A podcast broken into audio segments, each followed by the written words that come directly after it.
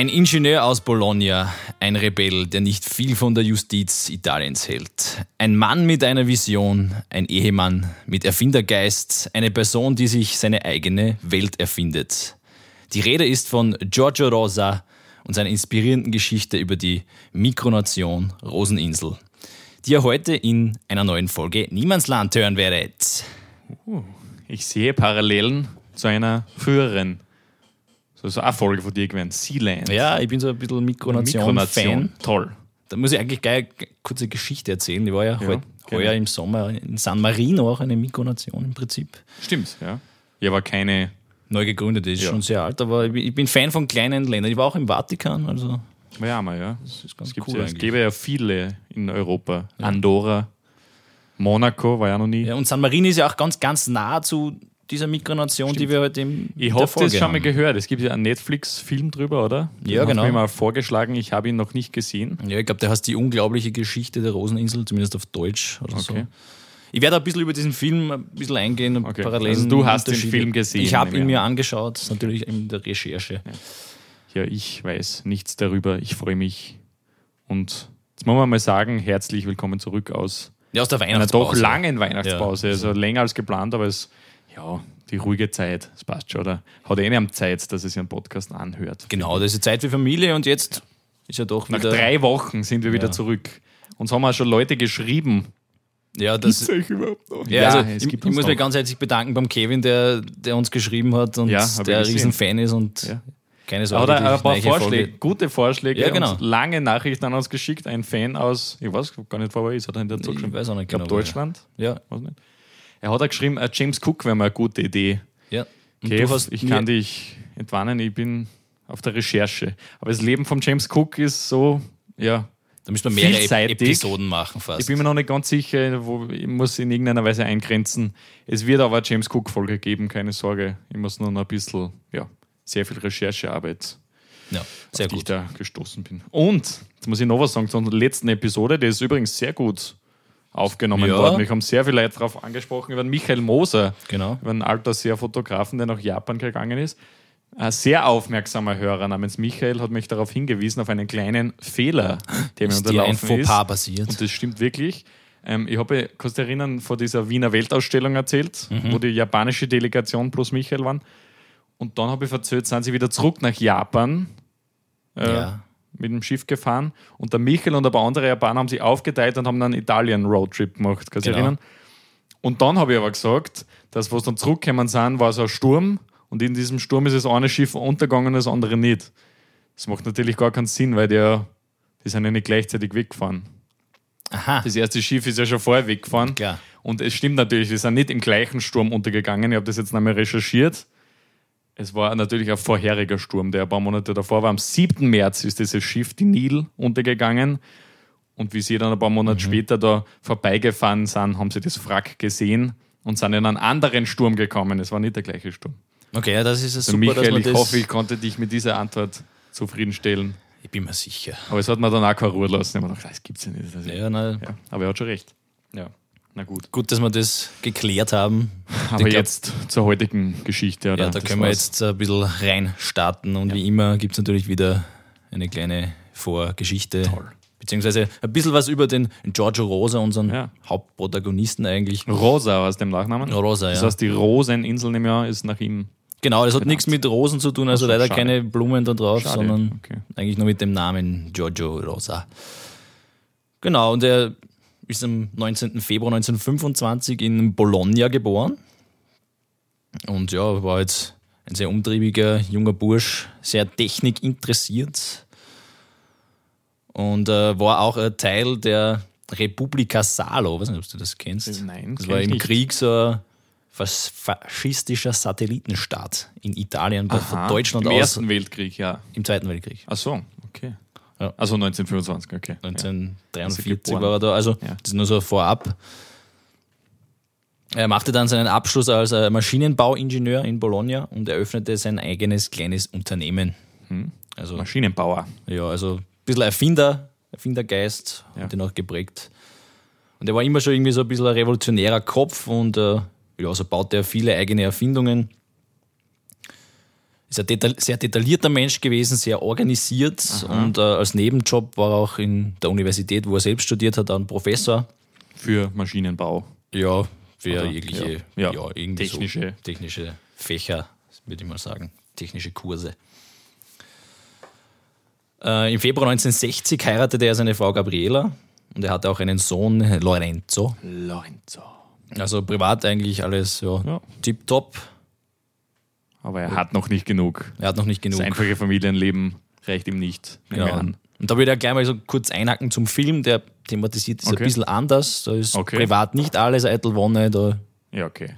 also ein Also der Film will natürlich wahrscheinlich ein bisschen Drama da bisschen mehr, da wird mehr dramatisiert. als wie es in echt war, sagst du. Also. Genau, also in echt war es eigentlich, ja, oder kaum Probleme gehabt zu dieser Ja, Zeit. Aber verstehe. er hat auch davor schon so um 1957 herum ist ihm, ihm irgendwie so dieser Gedanke gereift, Mhm. er will irgendwie eine eigene Insel haben.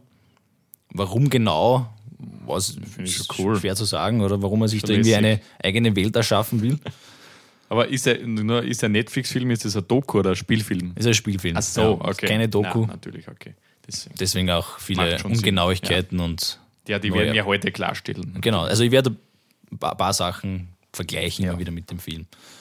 Ja, und so war es eben dann irgendwann die Idee von ihm, äh, ja, vor der Küste Riminis, also ich weiß nicht, ob ihr wisst, wie weit Bologna und Rimini auseinanderliegen, das ist nicht recht weit. Ja, Ist also, ungefähr. Wo ich war heuer im Sommer dort und du fährst mit dem Zug circa ja, 30, 40 Minuten. Ach so, so wenig, okay. Ja. Habe ich nicht gewusst. Oder ja, mit dem Schnellen fast, Mhm. glaube ich, 40 Minuten. Und äh, er wollte da vor der Küste Riminis eben eine eigene Insel erbauen. Ach so, also es ist keine bestehende Bohrinsel oder so. Nein, es, es war nichts dort. Wie in Sealand, das war ja schon da. Das hat es schon gegeben. Nein, er will eine Insel bauen. okay, ja, Da denkt man Maschinenbau. sich, ja, wie soll das funktionieren? Das stimmt natürlich. Die Fundamente ins Meer legen, das stellen wir gar nicht so leicht vor. Ja. Ein meine, Land, was bauen, okay. Theoretisch könnte man ja irgendwie Geröll aufschütten, Steine, aber, Ja, ja, aber es wird ja, es wird ja ein bisschen weit außerhalb sein, oder? Genau.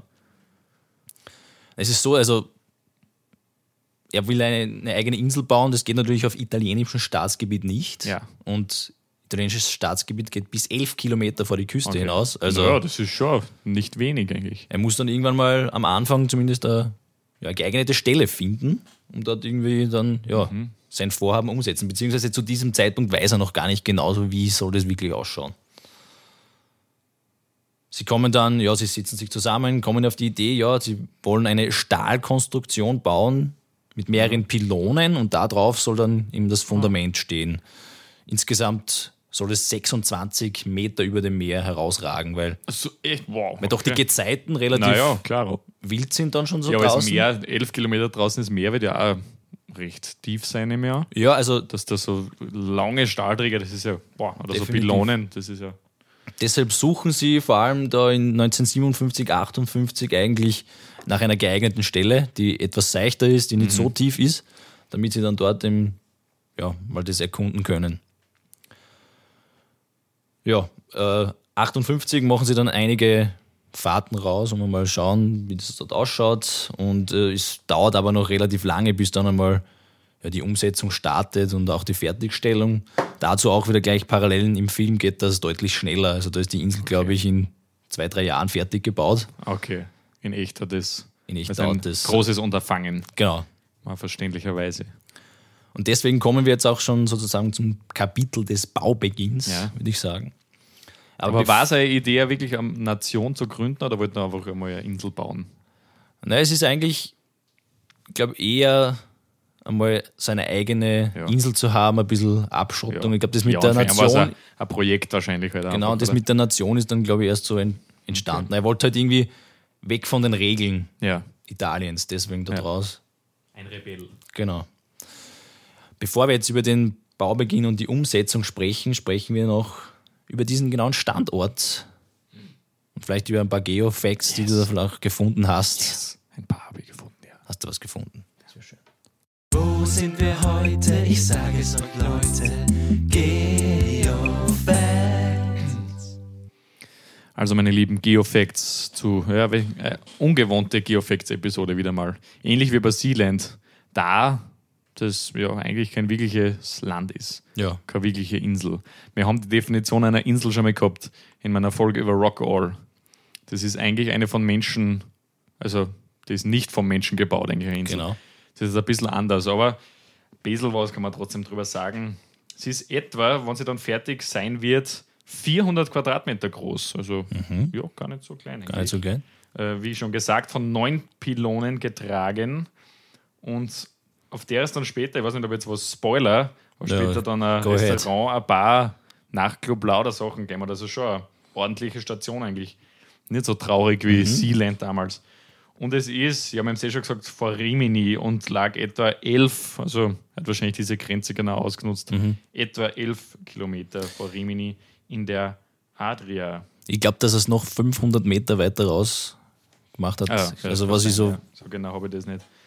Aber sie hat sogar eine eigene Flagge, die Roseninsel, müsst ihr anschauen. Sehr schöne Flagge. ja, die werden wir sicher noch auf Weil Instagram die Flagge posten. hat sogar eine Rose, deswegen haben wir gedacht, das hat sicher was mit Rosen zu tun, aber na, anscheinend nicht.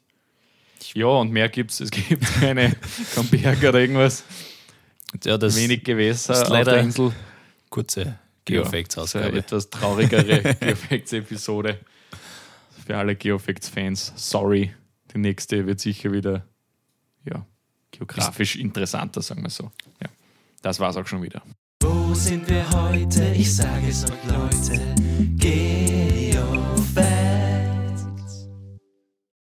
Ja, danke Jakob. Bitte. Jetzt geht's ans Bauen. Yes. Vielleicht nochmal vorab irgendwie, um das ja, irgendwie in die Köpfe reinzubringen. Elf Kilometer ist ja doch eine weite Strecke. Und da muss Ja. man jetzt irgendwie so Pylonen rausschaffen. Wie, ja, wie machen sie das? Ja, wie finanziert er das alles? Hat der so viel Geld, der Typ? Ich glaube, der hat äh, einiges. Geld und auch, äh, glaube ich, viele Kontakte vor allem. Okay. Also in der Branche einfach Mhm. da ein bisschen Stahl und da ein bisschen. Okay. Und einige Freunde, die. Ja, das stellen wir schon sehr aufwendig und Ja, teuer vor allem vor. Definitiv. Äh, den Grund für den großen Abstand, den haben wir jetzt natürlich schon äh, thematisiert und über die Parallelen zur Sealand-Folge haben wir es äh, auch schon was angesprochen, aber es gibt eine weitere Parallele, denn auch ein eigenes Radio wird dann später dort entstehen. Ja, ähnlich wie in Sealand. Das war ein Piratenradio. Genau. 1958 haben wir jetzt immer noch und äh, zunächst wurde, bevor der Bau beginnen konnte, die SPIC gegründet, die Experimental Society for Cement Injections. Okay. Also in Deutsch irgendwie so eine Gesellschaft für Zement, Experimentelle, ja, Experimente, Zementbaumethoden. Zementbauten irgendwie. Okay.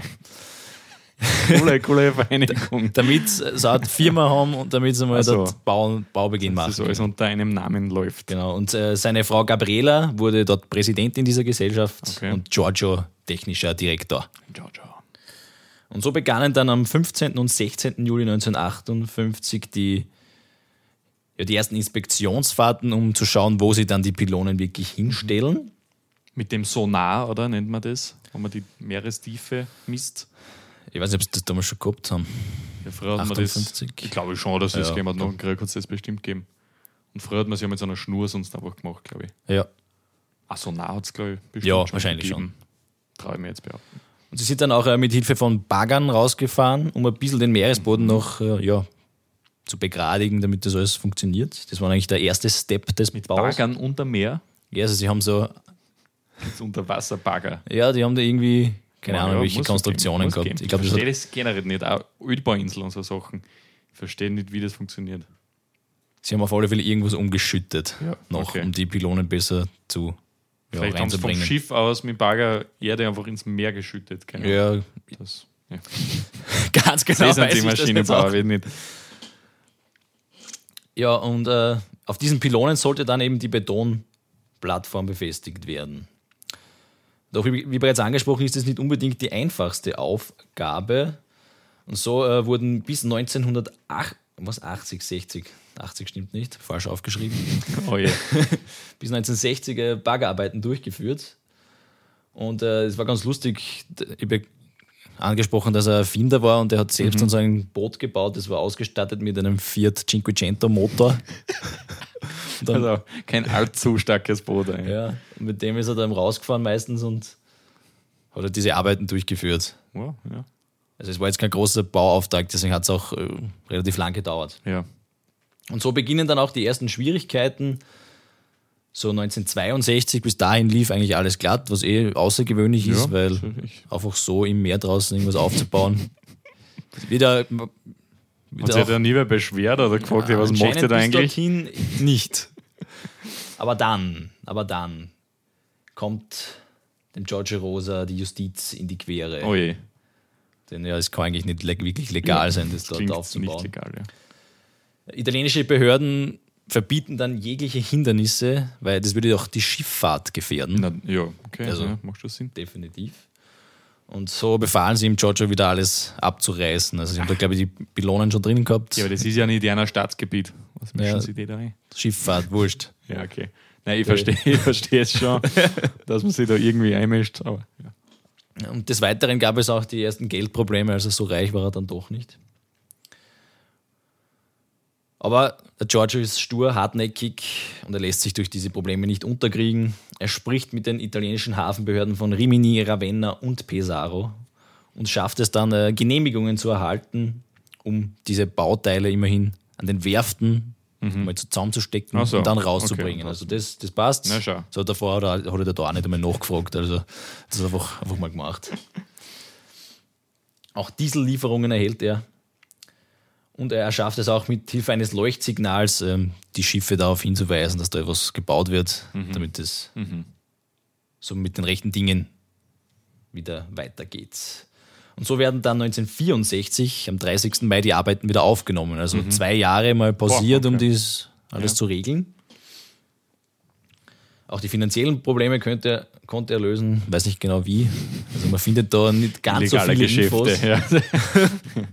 Irgendwie hat er es geschafft. Und so wurden äh, bis, bis 1966 die Arbeiten an den Pylonen fortgesetzt und auch schon die erste Plattform, also eine Betonplatte, draufgesetzt. Also 1966 der Stand, die Pylonen sind da Okay. und die Plattform ist Aber drauf. erstaunlich, wie motiviert er ist, weil das ist doch schon ein jahrelanges Projekt. Ja, nach wi- zweijähriger Pause, wo der, dass er dann sagt, nein, mach trotzdem weiter. Schon, er meint das schon ernst. Er meint das sehr ernst und er ist wirklich strukturiert, stur. Wenn er Ja. sich was in den Kopf setzt, Ja, dann dann, macht das. Muss er das machen.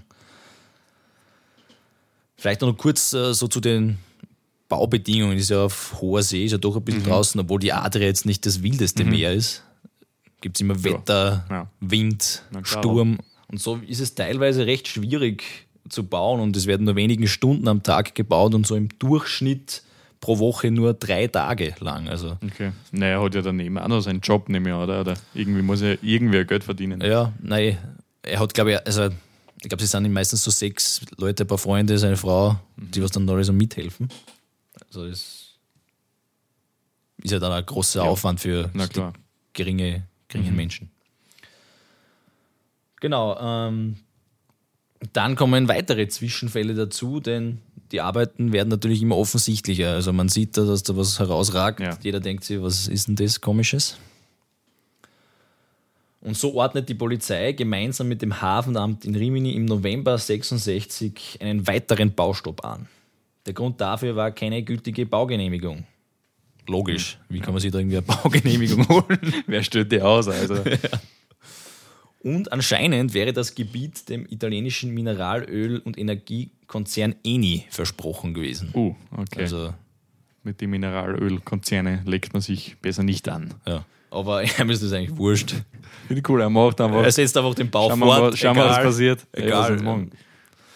Und äh, ja, der Bau geht weiter und er eröffnet schließlich dann die Insel mit einer feierlichen Pressekonferenz am 20. August 1967. Okay, naja, schau.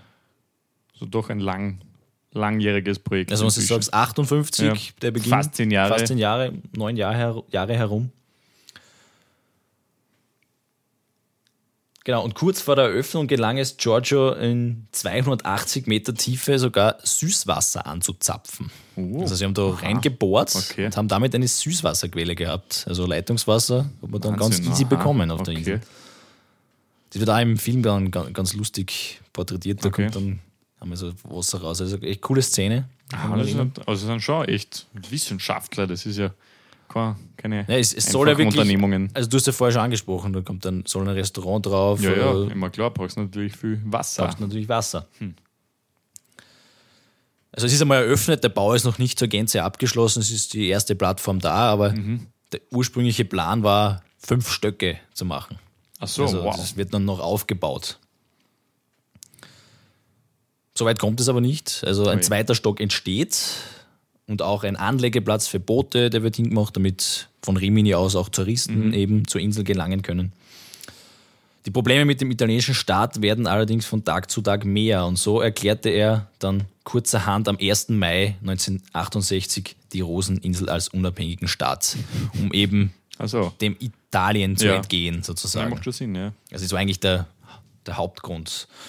Und was macht man so, wenn Also man eine war nicht sein Ursprungsplan jetzt, aber er hatte, er hatte keine Wahl und jetzt hat er Ja, ich glaube also dann doch, das ist vielleicht keine blöde Idee, da einen Ja. eigenen Staat zu gründen. Vielleicht hat er es irgendwo gehabt Mhm. im Hinterkopf, das ist schwer zu sagen. Und was macht man so, wenn man einen eigenen Staat hat? Man braucht natürlich einen Präsidenten. ja, ja, oder? Natürlich, er selbst, er nennt sich zum Präsidenten. Sechs Menschen waren bei der Gründung dabei und der offizielle Name lautet Esperanta Respublico della Insolo della Rosoi. Okay, na schön. Zu Deutsch die Esperantische Rep- Republik der Insel der Rosen. Ja. Haben sie eine Hymne, ja? Ja, ja. Ich, ich komme gerade dazu. Die offizielle Landessprache wird Esperanto. Er entwarf eine Flagge, wie du schon gesagt hast, eine orangene Flagge Ja, mit schöne Flagge. einer Rose drinnen und ein bisschen was. Und äh, er hat keine Hymne komponiert, sondern er nahm eine Passage aus Richard Wagners Fliegendem Holländer. Okay. Das wurde die Hymne. Ja, schön. Und auch eine Währung wollte er Oh. prägen. Ja. Haben, ist, glaube ich, dann nie passiert und das, die Währung nannte er die Mühle. Mühle? Ja. Warum? Interessant. Nur nicht. Vielleicht war er Fan vom Spiel Mühle, Brettspiel. Wahrscheinlich. Kann sein. Vielleicht ist dort illegales Mühle. Mühlespiel betrieben worden. Deswegen hat er so viel Geld. Zumindest die Italiener haben Angst, dass dort illegale, illegales Glücksspiel Ja, betrieben okay. wird. Also, um ein bisschen vorzugreifen. Ja. Auf alle Fälle wird die Insel daraufhin zu einem ja, richtigen Tourismusziel und vom Boot aus, von Rimini, werden dann die Touristen dorthin kutschiert. Elf Kilometer, da fahren Ja, wir ein paar Minuten raus. Also, Ja. das geht ganz gut, glaube ich. Ist meistens ein etwas schnelleres, kleineres Boot gewesen. Und so kommen äh, ja, aus der ganzen Welt eigentlich Menschen auf die sogenannte Insel der Träume, nennen sie es, weil dort man auskommt. Gibt es kein Gesetz. Eigene Genau. Gesetze gelten dort. Und wie schon angesprochen, gibt es immer ein großes Angebot an Aktivitäten dort. Man, es gibt ein Restaurant, es gibt eine Diskothek, eine So, Bar. Gibt es so Bilder davon schon, oder? Gibt es einige Bilder. Das muss man Da werden wir dann was, was rein posten wieder oder haben wir schon getan. Also es war schon sehr groß einfach. Und hat es jetzt mehrere Stöcke gehabt? Oder Ja, einen zweiten Stock hat es gegeben. Okay. Also es gab weiterhin einen Souvenirladen, Okay. Souvenirs verkaufen so- so und ein Stadt. Postamt, ganz wichtig. Okay, naja. Jede, jede Nation braucht ein Postamt. Und es gab auch eben einige Wohnräume, die waren da am zweiten Stock, aber so wirklich ein Hotel haben sie nie Ja. betrieben, sondern meistens die Freunde von Ja. ihm geschlafen. Er so ja. zwei Nächte, er ist auch immer hin und her gefahren mit dem Boot meistens. Und es gab auch einige Menschen, die eben offiziell Staatsbürger werden wollten. Also Mhm. ja. Aber Aber es geht nicht alles glatt. Wir wissen, es gibt große Probleme mit Italien. Und so war die Polizei im Sommer 1968 sehr besorgt um die Umstände der unabhängigen Insel. Wie gesagt, Glücksspiel, ein Trick, um den Tourismus Geld, also vom Tourismus an natürlich. Geld zu kommen und keine Steuern zahlen zu Ja. wollen. Also das alles ist ja der Regierung ein Dorn im Auge. Ist verständlich, ja. Und was passiert? Die, Fina Finanzpolizei und die Hafenbehörde Riminis fahren mit einer Bootspatrouille Oje. raus auf die Roseninsel. Und Erschießen ihn. na, so, so, so, so tragisch war es nicht. Sie legen dort an und nehmen die Insel äh, eigentlich mehr oder weniger ein. Eine Invasion Ja, ja. der Italiener. der Italiener. Zu diesem Zeitpunkt gab es auch schon den ersten fixen Bewohner übrigens, also so ein kleiner Fixen. Bewohner? Ja, der Pietro Bernardini, weil der Schiffbruch erlitt und acht Stunden lang da draußen herumtrieb und dann zufälligerweise genau zur Insel hin. Okay. Und er erreichte eben dann die Plattform und es wurde dann von dort, von da an Bewohner und auch Hast du da gesagt, ja, bleibt jetzt einfach da? er bleibt da und ein göttliches Zeichen, dass er. der ist dann mehr oder weniger der, der Verwalter gewesen von der Insel. Also Das ist sonst- noch irgendwer gestrandet. Genau. Das ist super. und auch den Radiosender, den gab es mittlerweile. Okay. Na, das ist schon eine ordentliche Nation eigentlich. Ja. Und du jetzt sagst Restaurant, Nachtclub, Post, Souvenir, alles. Man muss sagen, das hat sich alles 1968 zugetragen, Also in einem Jahr. nur 55 Tage nachdem so. die Unabhängigkeit ausgerufen wurde, hat eben die Justiz dann die Insel wieder eingenommen. Da waren auch, später kamen auch irgendwie Steuerinspektoren, Ja. die Regierung, keine Ahnung, welche Menschen da alle auf dieser Insel waren. Ei, ei. Und es kommt dann zu einer Art Exilregierung, weil Giorgio Rosa muss runter, Ja. sagt aber natürlich, die gibt's noch, es will Natürlich, seine Nation ja. retten. Ja. Auch wieder Parallelen zur Sealand-Folge, das haben wir auch gehabt, weil da wer andere das einnehmen wollte. Mhm. Und äh, es- das Anliegen erreicht dann auch den Innenminister Franco Restivo am 5. Juli und ja, die sagen halt, was, wir müssen irgendwas machen mit der Insel, was tun wir da? Es ist Mhm. ganz komisch, was, was macht der Typ? Weil als italienische Regierung ist ja auch schwierig. Wie geht man jetzt damit um? Soll man das Wie jetzt abreißen oder was macht Genau, man damit? was, was macht man? Und so wird zunächst versucht, eben die Insel dem Giorgio abzukaufen. Also es gibt Kaufangebote. Aha, okay. Er hat die alle abgelehnt. Natürlich, er will seine Insel Das ist behalten. interessant, dass sie nicht einfach sagen, hey, das, das Illegale gehört jetzt uns, sondern dass sie es eben abkaufen. Ja, sie wollen es erst einmal kaufen. Und daraufhin wird er am 7. August auch von der Polizei in Bologna verhört und eben der Gesellschaft, die sie gegründet haben, vor, mehr oder weniger vorgeschlagen, sie müssen die Insel abreißen, Mhm. Ja. sagen sie. Der Georgia sagt, nein, will sie nicht abreißen. Jawohl. Und äh, ja, er schickt dann einen Brief äh, an die Regierung bzw. an den Präsidenten, eine Art Protesttelegramm. Dann gibt es einen ja, Rechtsstreit, der mehrere Monate dauert, aber schließlich kommt es dazu, dass am 29. November von der italienischen Marine die Räumung der Insel durchgeführt Oh wird. Also sie räumen dann alles runter. Die Obrigkeit gewinnt Die Obrigkeit gewinnt den kleinen Mann. und es werden Sprengladungen Nein, an der Plattform befestigt. Also sie sprengen es jetzt einfach weg. aber bevor sie es abreißen, würde ich jetzt sagen, ja passt, ich verkauf's euch, oder? Ah, war das Ich glaub, eine das war Ehre? dann- das ist, Ich glaube, mit das war dann schon wieder vom Tisch. Ach so, okay. Ich glaube, das ist, Ja, weil sie sind dann auch draufgekommen, die müssen das abreißen. Schade. Ja, wirklich schade. Das heißt, die Roseninsel existiert nicht mehr heute. Sie existiert leider nicht mehr heute. Nein. Ich habe mir schon gedacht, da würde ich gern hin. Auf alle Fälle gab es dann noch ein langes Hin und Her, weil die italienische Regierung will das jetzt alles korrekt machen, mehrmalige Inspektionen, Mhm. bis dann schließlich am 11. Februar 1969 insgesamt 675 Kilogramm Sprengstoff auf den Pfeilern angebracht werden. Und jetzt kommen wir zu einer schönen Rubrik, die wir immer wieder haben. Und zwar zu True or False.